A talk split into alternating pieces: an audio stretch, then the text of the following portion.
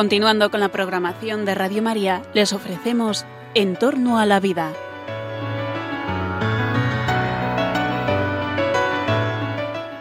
Es un espacio dirigido por José Carlos Avellán y Jesús San Román.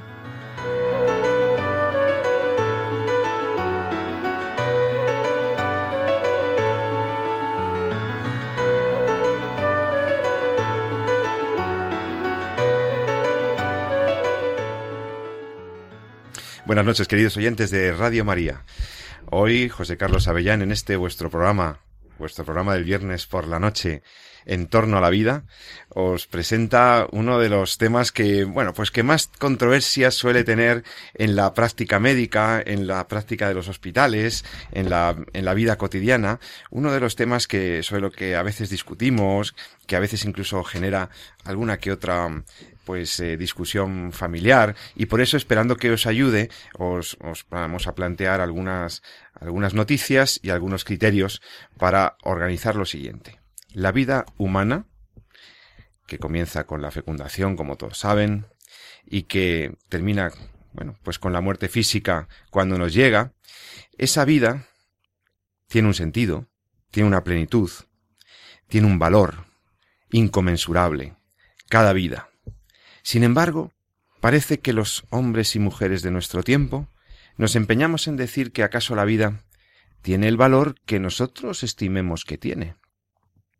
Como si nos hubiéramos arrogado una capacidad de valoración, como si nuestro poderío tecnológico, médico, etcétera, nos hubiera, nos hiciera creer que podemos otorgar mayor o menor valor a unas vidas o a otras.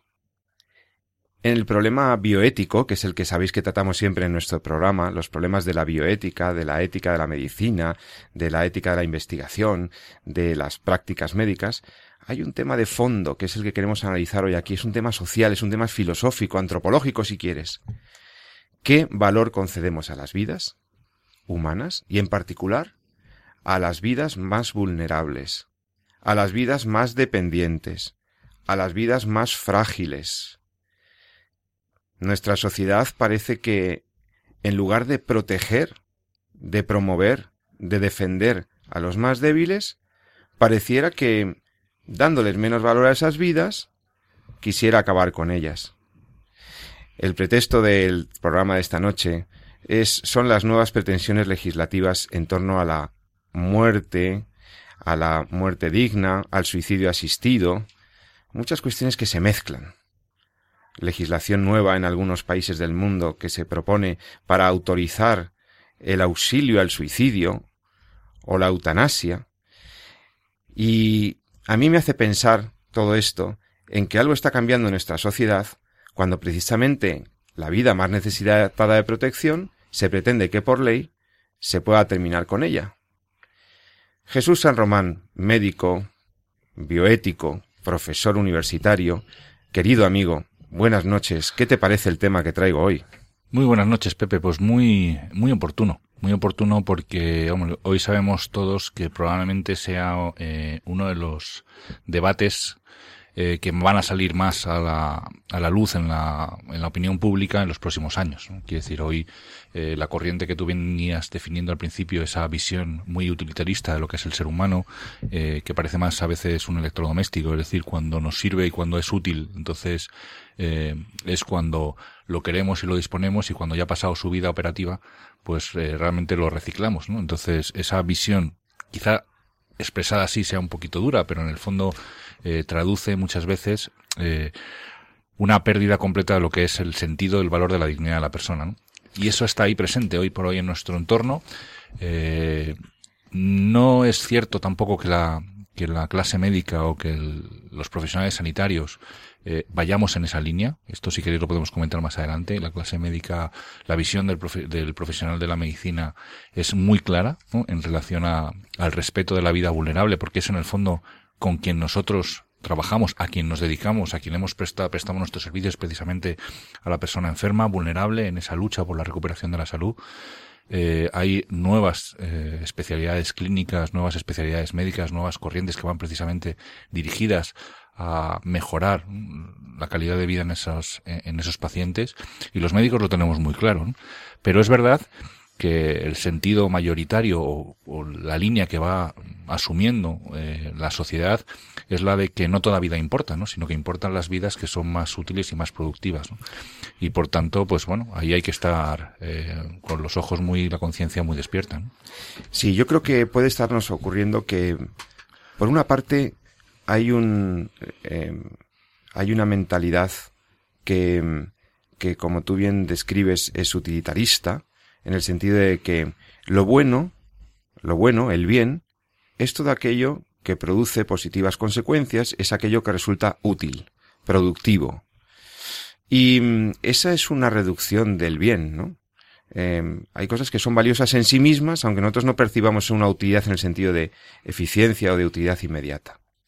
Por otra parte, es verdad, además del utilitarismo, yo creo que nuestra sociedad es un poquito hedonista. El hedonismo es aquella forma de pensar que viene, bueno, desde los griegos muy antiguos, ya Epicuro y otra gente, las formas del epicureísmo, etcétera, ya hablaban de que el bien, lo bueno, es lo que produce placer, bienestar, y por lo tanto, para procurar el bien lo que hay que hacer es intentar evitar el dolor, como algo eh, que, que en ningún caso podría tener ningún sentido ni ninguna bondad. Y si tú mezclas en el cóctel una difusión, una persona, una disolución del concepto de ser humano y de su dignidad, una, un manoseamiento de esta palabra dignidad, y lo mezclas en el cóctel con el utilitarismo y el hedonismo, pues tienes algunas explicaciones a algunas de las, de las cosas que vemos. Leyes, proyectos de ley, tentativas legislativas, incluso leyes ya en marcha, que entienden que la persona debería poder disponer de su vida y poder pedirle a un médico que le ayude a acabar con su vida, porque demasiadas personas piensan que su vida no vale, o que su vida ya no es útil, o que su vida llegada a cierta edad ya no, no siendo productiva, ya no sería valiosa. Nada más lejos de la verdad. Pero es que esto se traduce a la ley, que debe promover el bien común, que la ley que debe promover la justicia, las políticas y las leyes que deberían generar bien común, cuya finalidad primordial es generar las condiciones para que todos seamos felices, nos desarrollemos y nos perfeccionemos como tales personas, sin embargo, las leyes están autorizando las pretensiones absolutamente desorbitadas y fuera de contexto de, de, quienes quieren eh, hacernos creer que ciertas vidas no tienen tal valor. Y como vamos a hablar de leyes, y aunque yo sé algo de leyes, me gusta asesorarme de gente más experta, Hoy tenemos en el programa la suerte esta noche de contar aquí en el estudio de Radio María con una abogada experta en derecho civil, asesora de mucha gente, de muchas asociaciones, que hace mucho bien a las personas físicas y jurídicas, y que es Carmen Meréndez, abogada, y además que ha sido locutora también mucho tiempo de este programa y que colabora puntualmente con diversos programas de Radio María. Buenas noches, Carmen. Buenas noches y bueno, muchas gracias por esta presentación tan, tan desde luego Estupendo, me has, dejado sin palabras. Pero bueno, sí, eh, yo es que el, tema este, pues eh, lo he tratado mucho, es parte de mi tesis doctoral. Y yo aquí lo que quiero destacar es la manipulación del, del lenguaje, el que tú has aludido, tan tremenda que hay. Estamos viviendo en una época de manipulación en todas las materias y en todas las facetas, pero es que en la, el, tema que nos ocupa es ya una manipulación, digamos que superlativa o en grado sumo. Aquí se manipula como tú has dicho, el concepto de dignidad, que yo creo que se identifica ya con el hedonismo, o sea, está identificado. La vida, pues y la dignidad parece que es pasárselo bien, estar, bueno, estupendamente, y si surge cualquier circunstancia o cualquier percance que impida eh, pues ese disfrute total y absoluto, pues ya parece que, que, bueno, que no, que no tiene sentido y que, en fin, que hay que quitar del medio a quien sea. Por otro lado está la manipulación del concepto de, del principio de libertad individual y de autonomía. Sin duda. ¿Eh? Que es que la autonomía. La famosa autonomía que, en fin, pues es el, famoso derecho a decidir en tantos, en tantos ámbitos, pues que, que significa, pues, hacer lo que a uno le conviene o quiere o, o le apetece sin respeto a nada. Y claro, pues como tú has dicho, ese cóctel pues es eh, eh, supone la quiebra de todos los principios pues esenciales y fundamentales. Y además hay que destacar que y, dar a conocer a la gente que, la gente pues que no, no sabe derecho y que no tiene tampoco, oye, no se ha dedicado al estudio del derecho, pues no tiene por qué saberlo, ¿no? Que hay hay elementos jurídicos suficientes para defender la vida. O sea, no es que nuestro ordenamiento jurídico no defienda la vida, no los hay. Lo que pasa que por esta manipulación se silencian.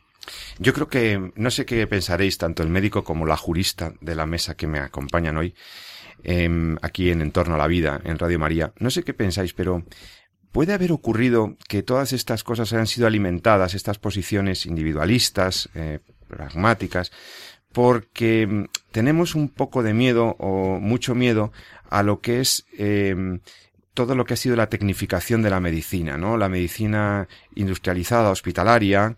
Ahí puede haber miedo a lo que supone entrar en un hospital, entrar en un sistema eh, tecnológico en el que soy dependiente y ese poder tecnológico nos abrume y pensemos, no, es que eh, yo no quiero sufrir, yo no quiero estar de cierta manera y entonces debería poder reconocérseme el, el, el, valor a decir basta, ¿no? O sea, el miedo a lo que llamamos el ensañamiento terapéutico, ¿no? El miedo a la obstinación terapéutica. Puede haber estado jugando ahí un miedo que podemos tener todas las personas a que los médicos se obstinen con mantener la vida, ¿no? Y entonces ahí, además hemos visto los casos, ¿verdad? Incluso en personas conocidas, en personas de notoriedad política, ¿no? Fíjate lo que fue eh, aquellos 35 eh, días que eh, el general Franco, el jefe del Estado, estuvo en aquella situación, en un, o, o los casos de Tito, del Sa de Persia, que hemos, conocíamos. Entonces, en los años 70 y 80 empezó a jugar un miedo a la tecnificación médica. Yo creo que ahí ha habido un factor mm, de miedo al ensañamiento. No queremos que se ensañen con nosotros. Y entonces ese miedo a la obstinación se convierte o lo intentan jugar a favor de la eutanasia. ¿Qué opináis? Yo creo que es que es un, es un argumento que se utiliza, el tema del ensañamiento, pero yo no creo que los médicos les guste ensañarse. Aquí está el médico que pues, nos puede responder. Yo creo que no. yo, yo tampoco. Yo además lo tengo meridianamente claro. Es decir, eh, ni los pacientes quieren que los médicos ensañen con ellos, ni los médicos, eh, no es que ya queremos, ni los médicos nos ensañamos con los pacientes. Todos tenemos, yo creo que una conciencia bastante clara. Aquí mm, tiene mucho que decir también eh, el estado de la ciencia en ese momento, es decir, cuáles son los tratamientos que en un momento dado pueden ser proporcionados a una determinada situación clínica y ahí sí que eh, yo creo que los especialistas que tenemos trabajando ahora mismo en el sistema en los sistemas sanitarios no ya en España en general a nivel a nivel mundial yo creo que más o menos tienen bastante claro qué tratamientos en determinadas situaciones pueden ser útiles y qué tratamientos en determinadas situaciones son fútiles ¿no? o no sirven absolutamente para nada y, y por tanto pues no se prescriben ¿no? y todos tenemos también muy claro la importancia de preservar ¿no? Eh, y de que cuando la preservar la función y preservar, tratar de ayudar en esa eh, estados momentos de la, en los cuales la, la, muerte, la muerte puede ser más o menos inminente, sabemos que la medicina no está solamente ahí para curar, sino también para acompañar y para cuidar. En ese sentido, yo coincido un poco con lo que nuestra querida invitada decía, ¿no? Me parece a mí que aquí hay más manipulación del lenguaje que otra cuestión, ¿no? La clase médica o los profesionales sanitarios eh, no estamos eh, de forma prácticamente en su totalidad del lado de la eutanasia. Esto es un debate que está más en, en, lo que es la sociedad y en los medios de comunicación. ¿Por qué? Pues probablemente por una cuestión ideológica. Yo creo yo, ¿no? Ese de, eh, ese interés en, en, dejar claro en esta sociedad de la New Age y esta sociedad de, de la hipertrofia, el principio de autonomía, el dejar muy claro que no hay límites a la decisión eh, del ser humano eh, respecto a lo que quiere hacer con su vida, ¿no? Lo hemos visto en el último programa con el tema de la ideología de género, lo estamos viendo en muchos aspectos de la, de, de lo que es las normas que nos rigen la convivencia, ¿no? Entonces hay una especie de, de afán, creo yo, es mi opinión, al fin y al cabo, por, por algunos sectores de la sociedad en decir que el hombre no tiene límites a su propia decisión, ¿no? Esto, pero esto es desproporcionado, es decir, esto no se corresponde con la realidad, por mucho que se empeñe el hombre, ¿no? Claro, entonces, eh, pero por parte de los de lo que es el, eh, el médico, un temor infundado a que llegado el momento de, de que ya mi vida llega eh, a asomarse, ¿no? A, a sus etapas finales, pues que el médico se pueda ensañar conmigo, yo creo que es un temor absolutamente infundado, vamos. Yo es que creo, pues, lo repito, que es una, una manipulación total que eh, se, apunta a ese ensañamiento pues como una de las justificaciones para imponer eh, este tipo de... Bueno, muchos hay más, argumentos. Está, por ejemplo, también el tema de, pues si voy a morir con dolor, si, si al final eh, voy a morir solo sin ningún tipo de asistencia, etcétera. Y de hecho se argumenta como justificación de la eutanasia el tema de que se equipara a los cuidados paliativos, cuando todos sabemos que los cuidados paliativos y la eutanasia no tienen nada que ver, son cuestiones... Eh, Luego hablaremos de eso, pero vayamos, mantengámonos de momento en las causas. en el fondo yo creo que se manipula mucho, eh, mucho esta historia. ¿Qué hay detrás de todo eso? Pues yo creo que fundamentalmente una concepción de lo que es el, eh, el ser humano, de una perspectiva muy, muy, muy utilitarista, que es lo que está, comentabas tú al, al principio, ¿no? ¿Qué es lo que ocurre? Y esto yo no es una cosa que en, ningún sitio he visto escrita o en ningún sitio he visto realmente eh, una reflexión eh, profunda sobre el tema. Es decir, ¿qué es lo que estamos haciendo como sociedad para que, llegado un momento, una persona que se va acercando al final de su vida empiece a pensar que no aporta nada, que es una carga, que no tiene nada que ofrecer? Eso, desde nuestro punto de vista como sociedad, a mí me da mucho que pensar si estamos fracasando ahí, en ese campo, ¿no? ¿Cómo estamos acompañando a esa dependencia? y dejamos esa decisión como, bueno, esto es una cosa que decide individualmente la persona que se enfrenta a esta situación y por tanto forma parte de su propia libertad. Bueno, yo me planteo, yo voy mucho más allá. Es decir, nosotros como sociedad, ¿qué estamos haciendo o cómo lo estamos haciendo de mal para que llegado ese momento una persona acabe pensando esto, independientemente de la situación clínica por la que está pasando, que luego si queréis hablamos eh, de cuáles son las causas clínicas que pueden llegar a motivar decisiones de este tipo, ¿no? Y cómo son de vulnerables o cómo son de, de tratables, ¿no? Pero desde el punto de vista social nos tendría que hacer pensar mucho, ¿no? Si como sociedad estamos eh, protegiendo o ofreciendo a estas personas todas las herramientas necesarias para encontrar un sentido a lo que están viviendo. Porque al fin y al cabo esa es la obligación de la sociedad, ¿no? Que es darle a las personas, a cada los individuos, a los seres humanos, las herramientas necesarias para desarrollarse como personas. Sí, yo creo que se combinan dos, dos manipulaciones o dos falseamientos de la realidad. Por una parte es verdad que coincido contigo en que hay una comprensión inadecuada de la libertad humana, una, una exacerbación de la autonomía individual, de la capacidad de decidir, que me llevaría a entender que yo debería poder eh, debería reconocérseme mi capacidad de autodeterminación absoluta y, limitada. Esto, esto está flotando ahí y, puede, y, desde luego que tiene una trascendencia enorme, sobre todo en los primeros años del debate eutanásico, y ahora reforzado con lo de género que comentábamos el otro día, ¿no? Uno, que uno pueda definir lo que es, ¿no? No ya su conducta o sus orientaciones sexuales, sino lo que es.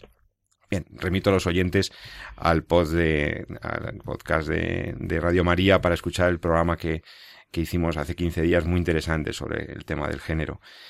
Pero es que en este tema del valor que concedemos a la vida vulnerable, a la vida terminal, a la vida sufriente, al muriente, eh, se mezclan demasiados eh, prejuicios y demás y, consideraciones muy muy eh, pues también de carácter como, como decía yo eh, hedonista, ¿no? La descripción que hacía Carmen, ¿no? De, del ideal de la buena vida, Solamente nos vale la vida buena, la vida placentera. Cualquier otra vida no tendría sentido. Eso es un error. Sabemos, y no hay que más que toparse con la realidad cuando uno tiene cierta madurez y sale de esa adolescencia mm, intelectual, que la vida comporta dolor. La vida comporta pequeñas dosis de sufrimiento o grandes en algunas etapas de la vida. Y por lo tanto ya nos estamos equivocando en algo en la vida vamos a tener algún tipo de, de, pues eso, de dolor o de sufrimiento en cristiano de cruz, ¿no? En segundo lugar, me parece también un error pensar que la dependencia es algo eh, abominable, ¿no? Eh, es algo que hay que erradicar y que, y que por lo tanto el ideal del hombre autónomo debe primar el, vamos a ver, siempre somos dependientes. Esa es una afirmación que hace McIntyre, nada menos que Alasdair McIntyre, un filósofo eh, escocés afincado en Estados Unidos, uno de los probablemente de las personas más lúcidas del pensamiento de nuestra época, McIntyre, cuando en su libro Animales racionales dependientes, que está ya traducido al español hace muchos años, hace como siete u ocho años, en ese libro explica nuestra condición de seres dependientes. Además de animales racionales, que eso ya lo descubrió Aristóteles, ¿verdad? Añade McIntyre, sí, animales racionales, sociales, claro, abiertos a la sociedad y además dependientes. Esto requiere, mis queridos amigos, una gran dosis de humildad. Admitir que necesitamos de los otros y que en las diversas etapas de la vida lo que cambia es el grado de esa dependencia. Al inicio de la vida, cuando somos embrioncitos o somos niños recién nacidos, neonatos o, niños, la dependencia es alta. La curva de la dependencia empieza muy alta en nuestra existencia física. A medida que nos hacemos mayores, ganamos cuotas de autonomía, con la socialización, la educación y, demás. y al final de la vida, normalmente, si no hay ningún accidente por medio que nos haga especialmente dependientes, al final de la vida vuelve a subir la curva y volvemos a ser más dependientes. Y asumir esto como parte de nuestra realidad como seres humanos me parece eh, algo de elemental madurez. Sin embargo, sin embargo, abominamos de la dependencia. ¿eh? Es verdad, es bueno promover la autonomía de las personas, es bueno que intentemos ser autónomos lo más posible, pero desde la conciencia de que necesitamos de los demás que somos seres sociales, ¿no os parece? Sí, yo bueno, yo creo que es que subyace también, pues digamos que la, soberbia de, pues de la sociedad, ¿no? Que ha llegado, pues, a un nivel de, de desarrollo, pues que, pues, que ha hecho, eh, pues, mucho más soberbio al hombre, ¿no? Se cree que ha conquistado, pues, unas cimas y que es el, el dueño de, de, todo, digamos, ¿no? El controlador de todo. Pero bueno, la dependencia, yo que trabajo mucho con familia y con familias, pues con personas con discapacidad, eh, en unos casos mayores, pero en otros casos, pues no, o sea, niños con discapacidad. Todos estos temas, pues, eh, vamos a decirlo suaves, sí son o pueden ser desagradables. Hay, familias que lo aceptan muy bien y que lo llevan de una manera estupenda y que esa discapacidad, pues de un hijo, por ejemplo, pues es una oportunidad para, eh, pues digamos que la familia estreche lazos, pues para eh, cultivar la generosidad, eh, el cariño, el afecto entre todos. Pero hay familias que verdaderamente se desestructuran por un tema de encontrarse con la discapacidad y no saber cómo afrontar eso o afrontarlo como algo tremendo, horrible, espantoso y muchas veces como algo que se ha podido evitar, yo te lo digo claramente porque he vivido este, vamos, he vivido este caso eh, pues real, eh, por haberlo podido evitar, pues cuando se detectó esa discapacidad en ese hijo cuando estaba en el seno materno y que bueno, pues que lo podían, ellos tienen la idea de que lo podían haber evitado mediante el aborto, o sea, te, así de claro. Es que hay quien te lo confiesa, ¿no? A mí me propusieron el aborto cuando estaba embarazada y me detectaron la discapacidad del hijo y no lo hice y ahora veo que lo debería de haber hecho. Con estas palabras te lo, te lo, a mí me lo han dicho, ¿eh? Entonces me he quedado pues escalofriada. Entonces, claro, es desagradable y luego está pues también el tema económico que es pues eh, bueno, muy, muy feo decirlo así, pero la gente eh, el tema económico lo valora mucho. Y claro, una persona dependiente pues hay que atenderla, hay que gastar. Y el mismo dependiente digamos que se ve como pues agobiado por esas molestias que, que está causando, sobre todo las personas mayores. Las personas mayores eh, siempre hablan pues de lo que molestan, de, de, que claro que los hijos no se pueden mover libremente porque están ellos, eh, todo este tipo de cosas. Y eso pues claro, manipulado convenientemente eh, pues puede conducir a este tipo de, de decisiones, ¿no? En un extremo pues yo creo que de desesperación, porque claro, el que toma esa decisión, una dosis de desesperación debe de tener, ¿no? Sin duda, y además no es fácil encajar el, la dependencia, la enfermedad, ¿verdad? esto, qué duda cabe, que no se nos oculta la dificultad de asumirlo, de aceptarlo, de encajarlo y de la, la familia se tiene que reorganizar en torno a la persona que sufre o al que padece o al que necesita más ayuda, ¿no? A veces tienes un niño un poquito que se pone malito o tal y, y entonces pues toca, toca cambiar los horarios, toca cambiar todas las prioridades y, y, y, todo el mundo se vuelca en eso. Yo creo que eso es, eso es muy bueno y muy, muy positivo que se favorezca ¿verdad? Esa solidaridad. Fíjate, Pepe, cómo eh, queda más claro precisamente lo que estaba tratando de explicar al principio de esa eh, eh, necesaria actitud de la sociedad y de la legislación de cara a, ayudar a esa dependencia. nos parece como mucho más evidente cuando hablamos del cuidado en niños pequeños, ¿no? Es decir, y cómo mm. efectivamente hay unas ayudas a la dependencia, hay unas una conciliación de la vida familiar y laboral, eh, una... bueno, que hay que avanzar mucho para que, eso, que las leyes se cumplan y los presupuestos los pero acompañen. pero están, están, ahí. decir, o, por lo menos la, tendencia va en esa línea, la, sensibilidad del legislador, por así decirlo, como dicen los juristas. ¿no? Va, va, un poco en esa línea de, de proteger esa conciliación, de facilitar eh, eh, el tema de que las familias puedan eh, volcarse en el cuidado de sus hijos y, y a, a, la vez conciliarlo con, con la vida laboral. Hay ayudas, hay herramientas, y todo el mundo lo entiende y todo el mundo lo presenta. Entonces mi pregunta es, ¿por qué no existe eso en el final de la vida? Cuando la dependencia es la misma, cuando realmente eh, nuestros mayores están en una vuelta un poquito a esa vulnerabilidad, ¿por qué no eh, existen no ya la ley de gran dependencia, sino la conciliación, las herramientas legales, fiscales, etcétera, para que toda la sociedad se pueda volcar con eh, las ayudas que precisamente se necesitan en este momento. Entonces, yo no las veo tan presentes. Ni siquiera veo que la tendencia o la línea de la opinión pública o los medios de comunicación vaya precisamente en esa, en, esa línea, ¿no? Sino todo lo contrario, ¿no? Un tema de, bueno, aquí ya, esto ya está caducado, entonces mejor pasar a otra cosa, ¿no? Y ahí es donde yo me quejo, ¿no? Y desde el punto de vista clínico, eh, pues comentaba comentábamos aquí el tema de la capacidad para que exista para tomar esa decisión, o si hay cuestiones de, de, presión de por medio, ¿no? Pues aquí los artículos son demoledores en este en este Ahora vamos a hablar de ellos. Déjame que profundice un poco en esa ideología que estás enunciando, que es la, ideología tecnocrática, la ideología, una ideología sobre la medicina y sobre el control y dominio que tenemos que tener sobre las cosas, que está jugando ahí.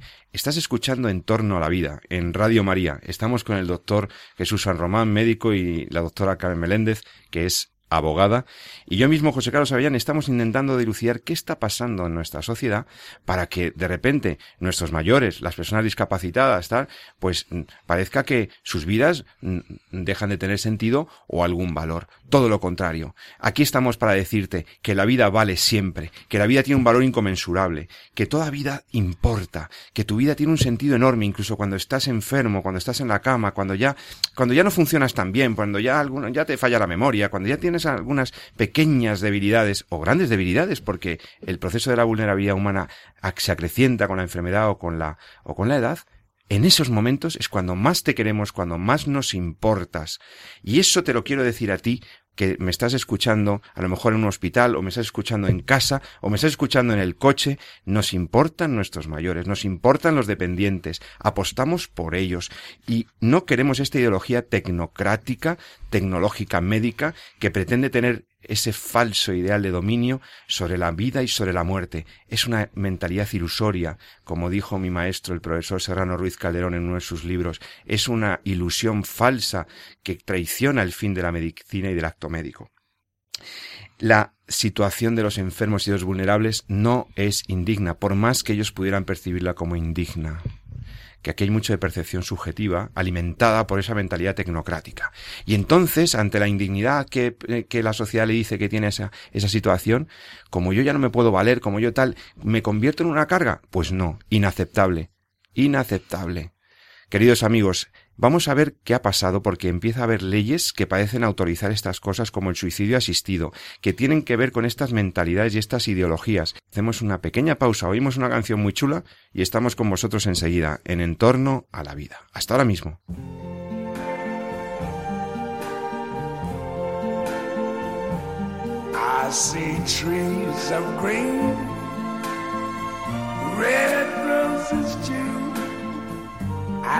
Them blue for me and you, and I think to myself, what a wonderful world.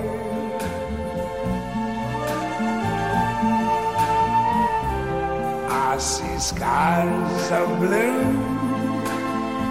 and clouds of white, the bright, blessed day dog say goodnight, and I think to myself,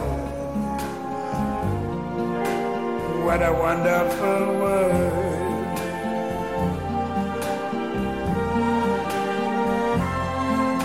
The colors of the rainbow, so pretty in the sky, are also on the faces of people going by.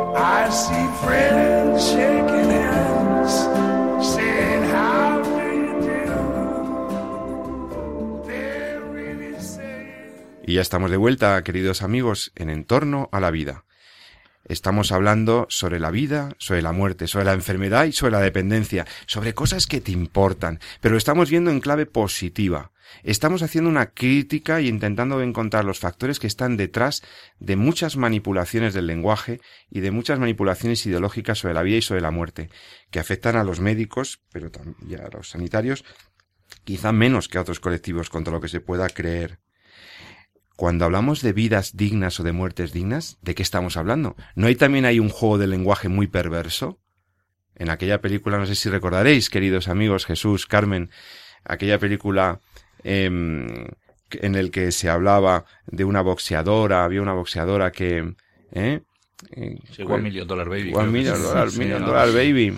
Y Eh. el, el bueno del entrenador que encarnaba el grandísimo actor Clint Eastwood le dicen Dura no película, hay eh". muertes dignas o indignas, hay vidas dignas.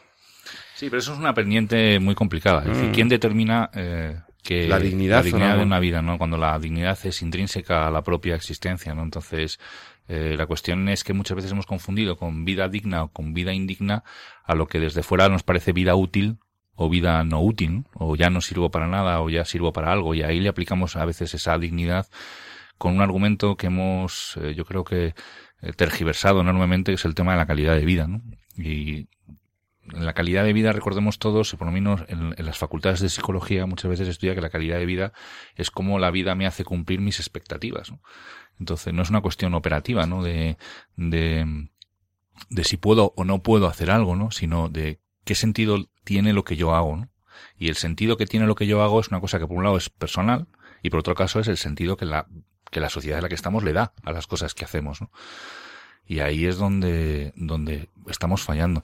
A ver, como, como, como médico es lo que, en el fondo es lo que más nos preocupa, ¿no? Dices que los colectivos sanitarios, eh, bueno, pues tenemos, eh, somos parte, ¿no? De, de este conflicto, y es verdad, ¿no? Yo creo que ahora mismo el debate está más en los medios de comunicación, Sí, yo también. como decíamos Sí. al principio, que el colectivo médico, la organización médica colegial en España lo tiene muy claro, eh, y en general todas las sociedades médicas a nivel internacional están en contra, no ya de la eutanasia, sino del suicidio asistido, ¿no? Que sería otra de las, de las variantes. Se ha argumentado el argumento deontológico. ¿eh? Sí, porque Los se doctores- manipula, efectivamente. Claro, la deontología. Yo es que creo que el proceso con los médicos es el mismo que el proceso jurídico. Es, digamos, que crear un caldo de cultivo en la sociedad para luego, pues digamos que como presionar o, tomar los, eh, los caminos necesarios o los medios necesarios pues para reconducir el tema. O sea, es, es, es eso de lo que se trata. Pero yo creo que también en este tema es muy importante tener en cuenta la, la idea de, de, la, de un concepto de vida trascendente. O sea, la persona que tiene, se considera trascendente, pues claro, ya eh, digamos que eso, mm, e- este principio, el principio de la trascendencia, justifica por sí mismo ya el sentido del sufrimiento, eh, en todas las situaciones. Claro, e- es, ese, ese principio yo creo que se ha eliminado o, o se ha negado, como queráis decirlo, ¿no? Entonces, claro, la sociedad pues vive como si dijéramos al día, el día a día, ¿no? Y, en fin, lo único que cobra sentido pues es el pasarlo estupendamente y, y nada más. Y el día que no... Y ser útil, como, como, como dice nuestro doctor, pero bueno, ser útil pasándolo bien. Sí. ¿eh? porque habría mucho que hablar de las utilidades, ¿no? De ciertas utilidades. Y una vez, pues que eso no es posible, pues, pues ya está. Y yo creo que a los médicos os pasa, pues lo mismo que pasa en el ámbito jurídico, que, que bueno, que luego, pues, a lo mejor tenemos oportunidad de explicarlo, cómo se está manipulando eh, para, digamos, que forzar o hacer como natural o como la única solución, pues, eh, imponer el, el tema. Mira, a mí me da, como médico, me, da miedo fundamentalmente cómo, desde el punto de vista jurídico, eh, empieza a primar cada vez más el tema del respeto a la decisión del paciente. hay que entender bien lo que estoy diciendo, ¿no? Quiere decir, efectivamente existe eh, esa libertad, esa autonomía del paciente, que debe entenderse como eh, la capacidad que el paciente, la obligación que el paciente tiene de participar ¿no? y asumir con responsabilidad por las decisiones que van en su propio bien, ¿no? como puede ser un tratamiento médico, etcétera, ¿no? Ahora bien, eh, aquí en este campo, en el que es el, el, campo de eutanasia, en la que realmente como sociedad hemos perdido eh, esa capacidad de ayudar a vivir a la gente hasta que muera, y muchas veces eh, en esos momentos ya no ya, ya tiramos la toalla, pues nos encontramos ante situaciones en las que el paciente solicita que se acabe con su vida. Y esto es, es así, ¿no? Esto es lo que vemos en los medios de comunicación, ¿no? Entonces, eh, hay una gran presión, una enorme tendencia a decir que tanto la sociedad como los médicos no solamente tenemos que respetar esa decisión del paciente a morir, sino eh, facilitarla, ¿no? E incluso eh, colaborar activamente, ¿no? Entonces, en una de ellas sería lo que se podría ser como el, suicidio asistido, es decir, dejar que el paciente se quite la vida mediante pues la ayuda necesaria, y en la otra, perdón, y en la otra sería incluso, pues, eh, con alguna, participar de forma activa en lo que es la eliminación de la, de la vida. Sin embargo, es que eh, lo primero que quisiéramos pensar, en todas las sociedades nos morimos. Quizá el hombre se muere. En esta sociedad, en la sociedad de al lado, en la cultura A, en la cultura B. En todas partes nos morimos.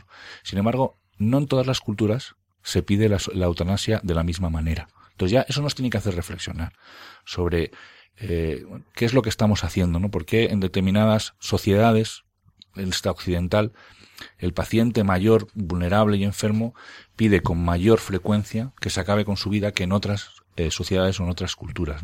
Esa es la primera idea. La segunda es la, la parte meramente clínica. Cuando analizamos eh, a un paciente por qué está eh, pidiendo la eutanasia, casi siempre nos llevamos sorpresas. Y ahí permitirme un poco que os cuente algunos datos que yo creo que pueden ser, que pueden ser interesantes. Y que se basan un poco en la idea que el hecho de dar muerte a un enfermo que lo pide no necesariamente es respetar su libertad. Y esto lo sabemos muchas veces con los niños, ¿no? No, no, no podemos dar. ¿Por qué? Pues porque las condiciones o las situaciones en las que una persona pide algo pueden ser unas condiciones o unas situaciones que le abocan a encontrar esa solución como la última opción que tiene, ¿no? muchas veces es más que una petición de muerte, es una petición de auxilio. Y entonces... Eh, la inmensa mayoría. La inmensa, mayoría, yo creo, Fíjate, hace poco, recientemente, hace poco, ha salido publicado en el Psychiatric Time, que es una revista, o sea, una gran revista científica, es una revista de, eh, donde se discuten y se valoran cuestiones psiquiátricas, precisamente la opinión de, de un psiquiatra muy respetado en este tema, porque se dedica especialmente a, las cuestiones de dolor, y que él se define, además empieza así directamente, no se define como no practicante, no católico, e incluso defensor, lo dice así para eh, defensor del, del, aborto y defensor de, de, de la ideología en el género, pero sin embargo luego carga un poco las tintas precisamente contra esto que estoy diciendo, ¿no? Como diciendo como la decisión que el paciente toma a final de su vida eh, respecto a, a la petición de que se acabe con su vida, vienen muchas veces motivadas por situaciones que son potencialmente tratables y potencialmente eh, eh, modulables. ¿no? Muchas veces de ellas depresión, muchas veces de ellas dolor, muchas veces eh, situaciones en las que se ve prácticamente desamparado. ¿no? A mí me recordaba un artículo ya viejo, publicado en el, en el JAMA, que es la, una de las revistas de, de más impacto desde el punto de vista clínico, la revista de la Asociación Americana de Médicos, ¿no? donde hablaba precisamente lo que viene a centrar es, ponía en cuestión el tema de si existe libertad en la decisión de que un paciente pida que se acabe con su vida. Entonces aquí eh, valoran prácticamente 988 pacientes que habían sido casi mil pacientes, que es un estudio bastante, bastante amplio, que habían sido identificados por sus médicos como eh, enfermos en, en, ya en una situación clínica eh, pues prácticamente terminal. ¿no? Entonces lo que hacen ellos es un seguimiento, valorando un poco eh, qué es lo que van opinando respecto a la eutanasia. ¿no? Y les preguntan pues respecto a si pedirían la eutanasia para sí mismos, si, porque claro, no es lo mismo decir yo creo defiendo la eutanasia a cuando me toca a mí, ¿no? Por un lado si la pedirían para sí mismos o por otro lado si la pedirían para eh, si entienden que bueno que es una cosa que la sociedad puede asumir, etcétera. Y van eh, siguiendo esa decisión. ¿no? no es que tomen una posición activa para respetar, sino simplemente van, bueno, preguntándole a medida que va pasando el tiempo, preguntando a los pacientes, bueno, si van qué van opinando, si van cambiando, etcétera. ¿no? Y la los, los resultados eh, son brutales, ¿no? Porque ellos encuentran una serie de factores que son, eh, por así decirlo, factores de riesgo para que yo acabe solicitando para mí mismo la, la eutanasia y otros factores que son protectores, incluso que hacen que yo, eh, incluso en situaciones perdidas, ni me lo plantee, sino que, entonces, eh, fíjate cómo dentro de estos factores protectores, por ejemplo, se habla del sentirse apreciado en su entorno, acompañado por el sistema sanitario, incluso el ser mayor de 65 años, es incluso lo contaban como un, un cierto eh, factor protector, es decir, eh, pues por el entorno o por lo que fuera, ¿no? Eh, las aquellas entornos familiares en los que la estructura familiar, la tradición familiar, la, eh, la familia giraba más en torno al propio paciente. Eso también lo encuentran como un entorno eh, protector. Y sin embargo, como factores de riesgo, pues hablan fundamentalmente de dolor, síntomas depresivos, etcétera. Y ellos concluyen que la decisión de solicitar la eutanasia o de pedir la eutanasia es una decisión muy vulnerable, muy fútil, muy cambiante, que puede cambiar en, apenas unas semanas y por tanto avisan de que no se tomen eh, medidas eh, drásticas, ¿no? como pueden ser a ponerla en práctica, dado que esa situación en un momento dado puede eh, puede ser cambiante. Esto es lo que viene a decir un poco también el, el, psiquiatra en, en, esta revista, Stephen King se llama, en esta revista viene a decir, ojo, ¿no? Porque hasta qué punto como médicos estamos haciendo o podemos meternos en, una en, en eliminar a un paciente que realmente puede ser tratado, ¿no? ¿Qué te parece? Eh, fíjate lo que dicen los expertos, ¿no? ¿Hasta qué punto es competente? A mí me parece totalmente, vamos, lógico sea, en un momento de desesperación, pues sí, se pide pues por una mala interpretación, porque bueno, aquí se está, pues como si dijéramos, exaltando ciertos eh, derechos fundamentales, como el de la libertad individual. Eso es una exaltación de, ese derecho. Pero, vamos a ver, no los derechos, por muy fundamentales que sean, no son absolutos, van acompañados de otro. Al lado de este derecho fundamental de la libertad individual están los derechos fundamentales de los demás, pero está también el derecho a la vida que la Constitución dice todos, todos, todos, ¿eh? Todos. O sea, todos. Todos tienen, derecho, a la, vida. Entonces, por eh, una exaltación de, de, un principio fundamental se está, eh, digamos que infringiendo otro o no dejando que, que se desarrolle. Que, es que sin la vida ya me contarás qué derechos hay. No hay ninguno. O sea, no hay libertad sin la vida. Entonces a mí me parece eso muy lógico. En un momento de desesperación, pues sí, puede llegar uno a decir, uy, pues, pues eh, que me quiero morir. Pero claro, eh, no se puede tampoco tomar eso literalmente al pie de la letra, ¿no? Claro. Ni identificarlo pues como una manifestación de la libertad y de que cada cual, pues fíjate a dónde llegaría eh, el, tema, ¿no? Sí, aquí hay, hay como dos puntos, ¿no? Primero, eh, el tema de que la decisión en momentos de enfermedad, etcétera, puede eh, no ser realmente una decisión libre, sino estar coaccionada por, eh, por unas circunstancias que yo estoy viviendo y que pueden ser incluso potencialmente tratables. ¿no? Allá queda nuestra responsabilidad también social del desarrollo de los cuidados paliativos, que si queréis hablamos después. Entonces, por un lado, que la decisión puede no ser libre y por otro lado, que aun siendo una decisión libre tampoco es éticamente aceptable. O sea, que son como, como dos niveles, ¿no? En los cuales, en los cuales habría que ver. Es decir, el principio de autonomía no llega eh, hasta allí, ¿no? Hasta el hecho de que yo pueda eh, depender libremente de, de mi vida, ¿no? No es que además hay como una doble vara de medir en este tema de los derechos fundamentales. Por un lado, pues eh, ya, digo, la, exaltación de uno, pero que en el fondo lleva, pues digamos que a la vulneración de otro o a la limitación de la propia libertad. O sea, si es, impera en la sociedad esa idea del que el que no vale tiene que ser eliminado, pues eso es una negación de la libertad, porque se está negando el derecho a la vida, y, la libertad individual, porque vamos, sin vida pues no hay libertad, no hay igualdad, no hay nada de estos derechos, no es posible. Pues está negando a muchas personas que, que bueno, que, que, y además es que todos vamos a tener un percance que nos va a limitar, o sea que eso es así, o por edad o porque cualquier momento puedes tener un accidente, un percance de salud, lo que sea, que te, que te convierte en dependiente. O sea, es que es así no es una cuestión de otros, que también muchos que hablan de este tema creen que es, que es una cuestión de otros, ¿no? Una cuestión de todos, eso nos va a pasar a todos. Es curioso que en las estadísticas dicen que los más proclives a pedir la eutanasia o la legalización de la eutanasia no son precisamente personas ni mayores ni enfermas, suelen ser personas entre 40 y 50 años que, creen que, sí, que tienen una distorsión en la concepción de los derechos. Pero es que además, yo, eh, hablando de lo de la muerte digna o de la indignidad de ciertas situaciones, muchas veces ni siquiera el propio paciente lo ha percibido así. Es la misma sociedad la que intenta convencerle de la indignidad de su situación. Y esto es dramático. O sea, es la misma sociedad la que parece, o sea, no depende de la percepción subjetiva que tiene el sujeto.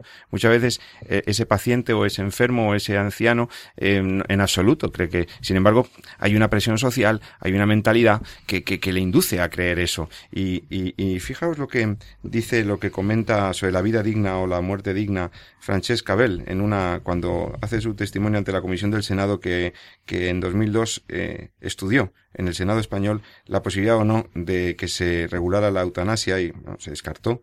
Ahí invitaron unos cuantos eh, expertos, entre otros este profesor, Sánchez Cabel, y dice, yo prefiero hablar de derecho a una vida digna que tiene como culminación el final de esta vida, es decir, vivir hasta ese momento de acuerdo con los principios que han dado sentido a esa vida.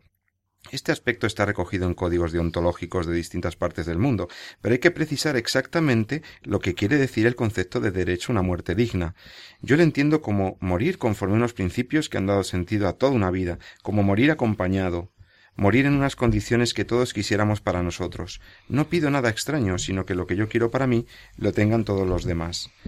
Es decir, debemos ser conscientes de que la reclamación de una muerte digna no es exclusivamente autónoma, sino que procede de una proyección social, un dato cultural que recibimos del entorno y que parece que se nos impone. Y por lo tanto, si combinamos esto con la ilusión tecnocrática del dominio sobre la vida y sobre la muerte y tal, pues podríamos llegar a tergiversar las cosas. Yo es que no, no, no, no acabo de asumir el concepto de muerte digna. decir, lo que es digno, es, una muerte la forma en la que uno vive. ¿no? Entonces, eh, eh, Claro, si uno está en unas condiciones que le llevan a hacer pedir la muerte, lo que eh, hay que cambiar son las condiciones que le llevan a pedir la muerte. Dices que hay una muerte digna, una muerte sin dolor. Una muerte tal. ya, una muerte. Hombre, es pues la manipulación de. Esto es lo que se suele decir. Ya, pero es que ahí ya entramos en otro punto. Quiere decir, ahí ya llegamos a lo que comentaba Carmen al principio, en una manipulación del lenguaje por parte de algunas corrientes, eh, que, o sea, la, la, muerte sin dolor es una cosa que se debe exigir. Claro. Quiero decir, esto es como yo, es que me quiero que me operen de la cadera sin dolor. Ah, pues, pues por supuesto, sí es lo que solemos hacer. Entonces, eh, hoy por hoy tenemos eh, suficientes arsenales terapéuticos para eh, incluso llevar hasta la sedación. O sea que, que, que hay medicamentos analgésicos muy potentes que no tienen techo desde el punto de vista y que, eh, y que hay que saber usar, que es que ahí muchas veces está la clave, ¿no? El tema de, o sea, no todos los especialistas están capacitados para tratar cualquier cosa, eso todos los médicos lo sabemos, que si yo hay cuestiones de las, de algunas especialidades que solo me acuerdo que las aprobé durante la carrera. Ya no las he trabajado, no las he desarrollado y, y no y ya no, no, están dentro del marco de mi especialidad. ¿no?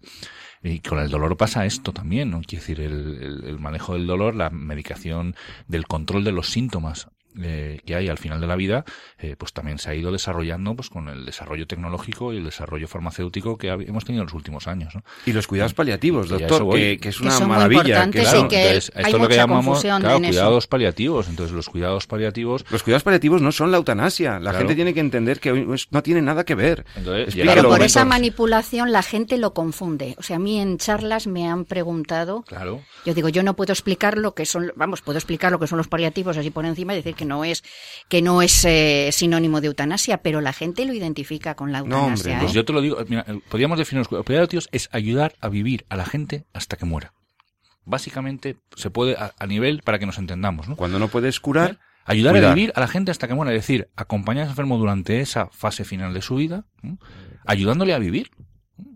¿Y ese acompañamiento qué comporta? Pues todo, todo es una cosa, un material integral, pues comporta la ayuda familiar, comporta la, eh, la ayuda social, es una cuestión más integral, no solamente meramente clínica. No solamente el control del dolor y los síntomas. El control del dolor y los síntomas, por supuesto, eh, pero también se apoya uno en la familia, se busca, se le ayudan a cerrar eh, cuestiones que tengan que hacer, de todo.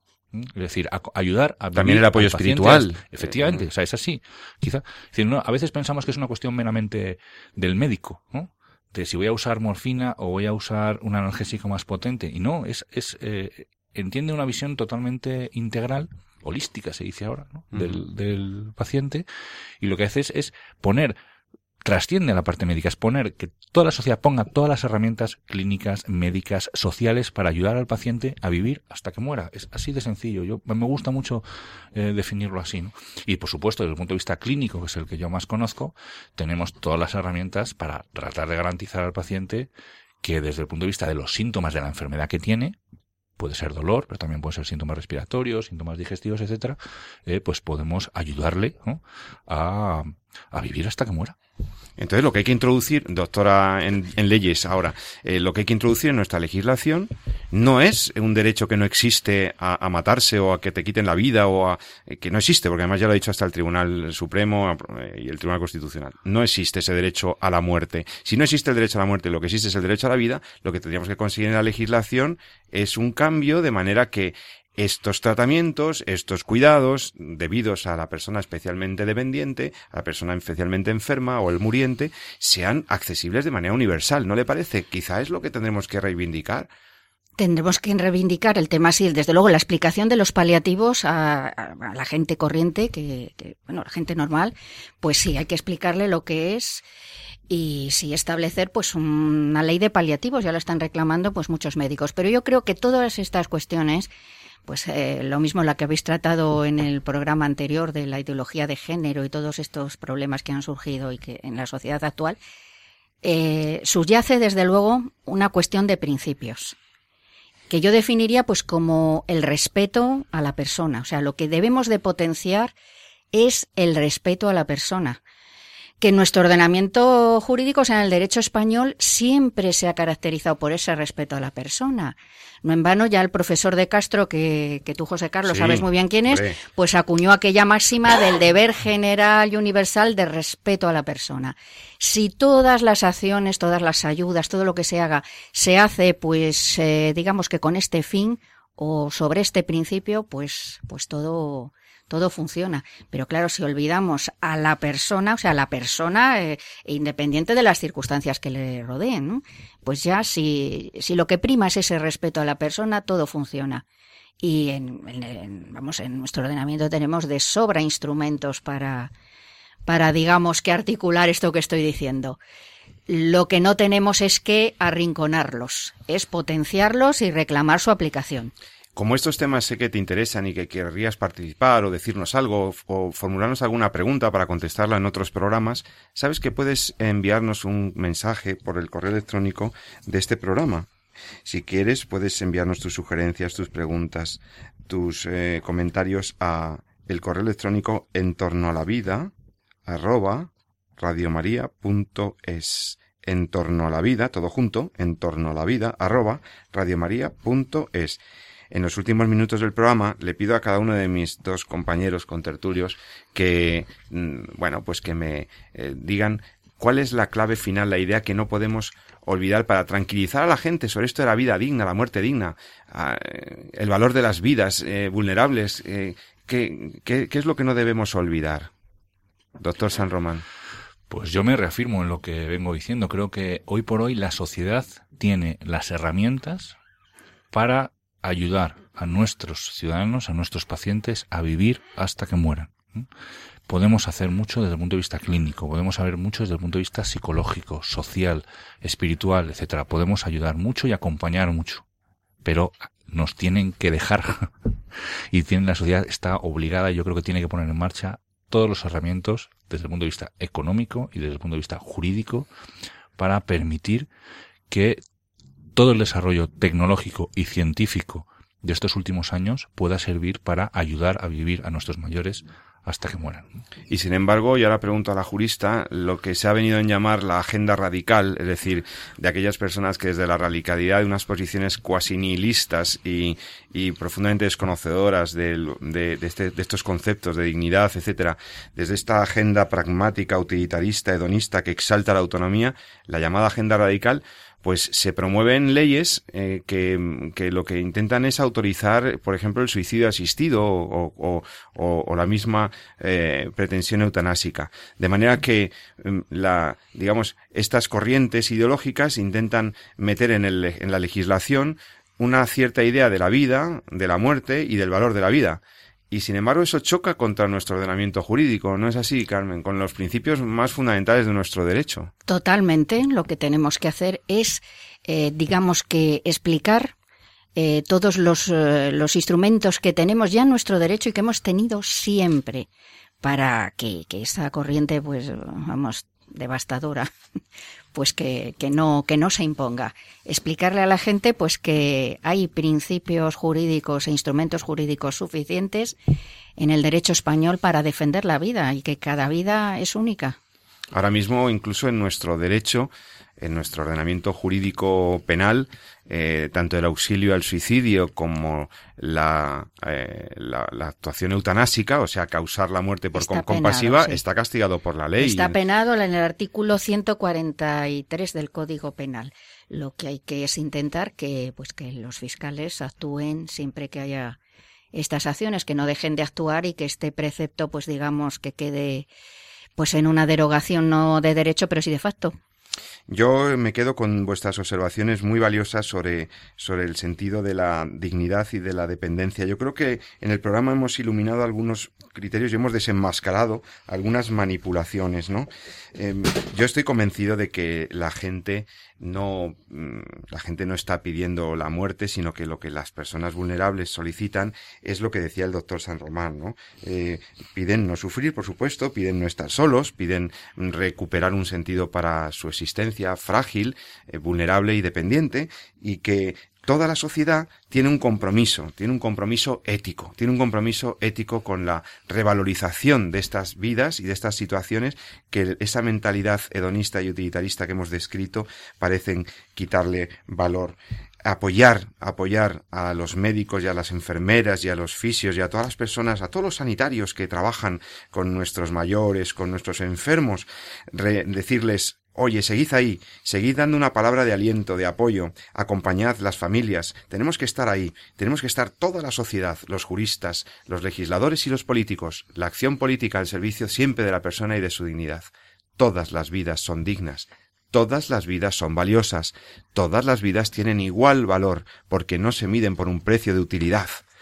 Y en todo caso, a lo mejor tu testimonio, querido amigo, querida amiga que me estás escuchando, tu testimonio de entereza, tu testimonio de seguir ahí, tu testimonio de seguir ante la enfermedad y el sufrimiento con esa, con esa fortaleza, pues que acompañaremos con nuestra oración, ese testimonio tiene un valor enorme para todos nosotros. Así que mucho ánimo, mucha alegría, mucha sensatez, por favor, señores legisladores, y con esto nos despedimos por hoy en Entorno a la Vida.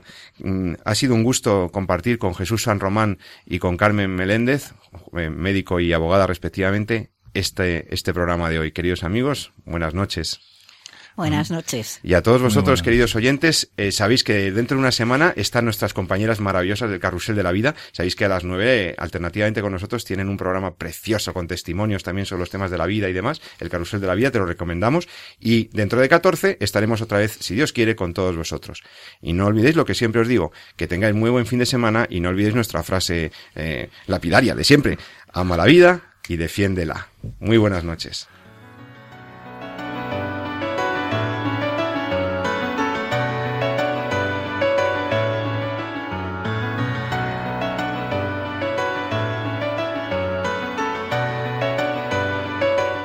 Han escuchado En torno a la vida con José Carlos Avellán y Jesús San Román.